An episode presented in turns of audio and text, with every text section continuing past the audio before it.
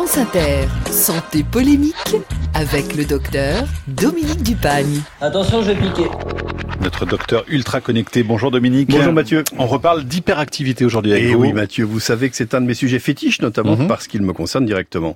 Lorsque l'hyperactivité est associée à une difficulté de concentration, on parle de TDAH. Alors le T c'est pour trouble, le D et le A c'est pour déficit de l'attention et le H pour hyperactivité.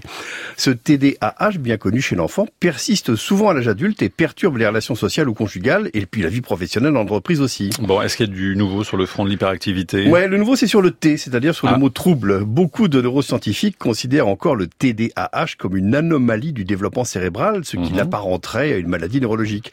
Le fait que le TDAH soit plus fréquent chez les enfants nés prématurés soutient d'ailleurs cette théorie. Mais d'autres chercheurs considèrent qu'il s'agit d'une des nombreuses variantes qui font la richesse de la psychologie humaine et que le TDAH n'est pas plus un trouble neurologique que le fait d'être gouché, timide ou pas doué pour les maths. Or, deux publications récentes éclairent ce débat.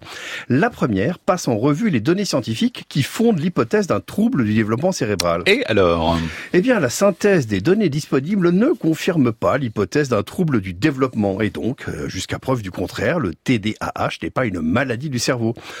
Pour les auteurs de cette synthèse, les quelques études qui prétendaient le contraire présentent des biais qui peuvent expliquer leurs résultats discordants. Et l'autre article, Dominique? Et là, il apporte, il aborde le TDAH non pas comme un simple handicap scolaire ou social, mais comme un atout potentiel pour la création ou l'innovation. L'auteur, Holly White, chercheuse en psychologie de l'Université du Michigan, décrit ses expériences qui démontrent que le cerveau du TDAH présente des caractéristiques des caractéristiques spécifiques et intéressantes. Ah, hein, lesquels donc Eh bien, d'abord, la pensée divergente. C'est une réflexion stru- déstructurée qui part dans tous les sens, en fait. Le cerveau du TDAH est une réunion de remue-ménage à lui tout seul.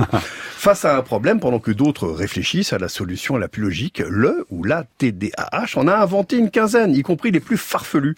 Mais l'une d'elles sera peut-être géniale. Le TDAH est moins performant pour trouver une solution correcte, mais c'est le champion des solutions disruptives. Alors, deuxième atout du TDAH pour Lee White, l'expansion conceptuelle, c'est-à-dire la capacité à penser en dehors de la boîte. Notre imagination est trop souvent bridée par notre tendance à nous appuyer sur ce que nous savons déjà.